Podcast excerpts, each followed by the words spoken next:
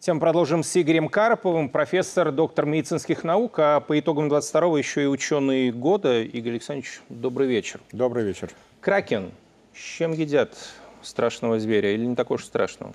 Вы знаете, ну, я думаю, давайте мы простим вирусологам. Вот, вот такие громкие названия были в мире и грифоны, и тифоны, и церберы, и минотавры, и так далее, и, и, и кентавры, и прочее, прочее. Берут или античные, или какие-то вот такие названия броские, как этот тот же самый кракен. Самое главное другое. Вирус этот становится несколько более контагиозен, это раз. Вот. Но самое главное, что он не утяжеляет течение данного заболевания. Ничего такого сверхъестественного этот вирус в нашу практику не принесет. Еще одно словечко времени – пандемия.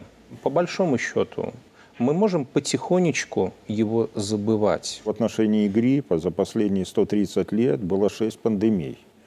Поэтому э, забывать это слово, э, это, наверное, не тот термин, э, который сейчас нужно пользоваться, но осознавать его в настоящее время, оценивать в должной мере, это правильно. Преобладающий вирус, вот этот самый COVID-19, постепенно вытесняется другими вирусами, которые мы обычно привыкли э, уже э, хорошо знать. И отсюда слово тридемия. Вот появилась актуальность вируса гриппа, которой в прошлом году не было. Вот появилась актуальность респираторно-синтециального вируса, то есть обыкновенного, входящего в понятие острой респираторной вирусной инфекции.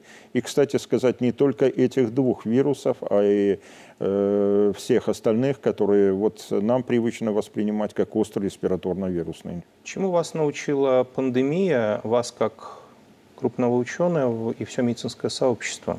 Первое, к э, понятию инфекционных заболеваний нужно относиться спокойно и относиться, понимаете, планомерно. То есть готовься, а не летом. Эти все вещи, они не должны заставать, я подчеркиваю, человечество врасплох. Были предупреждения в отношении коронавирусной инфекции в 2002-2003 году и в 2012-2015 годах. Возможно, подготовка к этим ситуациям должна была осуществляться мировым сообществом более интенсивно. И, во-вторых, с уходом вот всех этих кракенов, если ушла из человеческой э, жизни холера, чума, брюшной сыпной тиф, вот, малярия в европейских странах только завозная, это не значит, что проблемы инфекционных заболеваний нет. И это необходимо понимать и ощущать.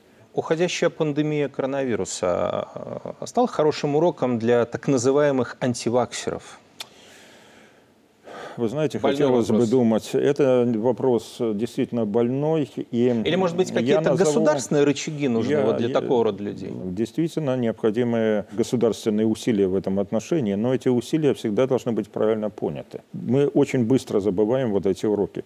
Что произошло в 80-х годах? Отошли от прививок.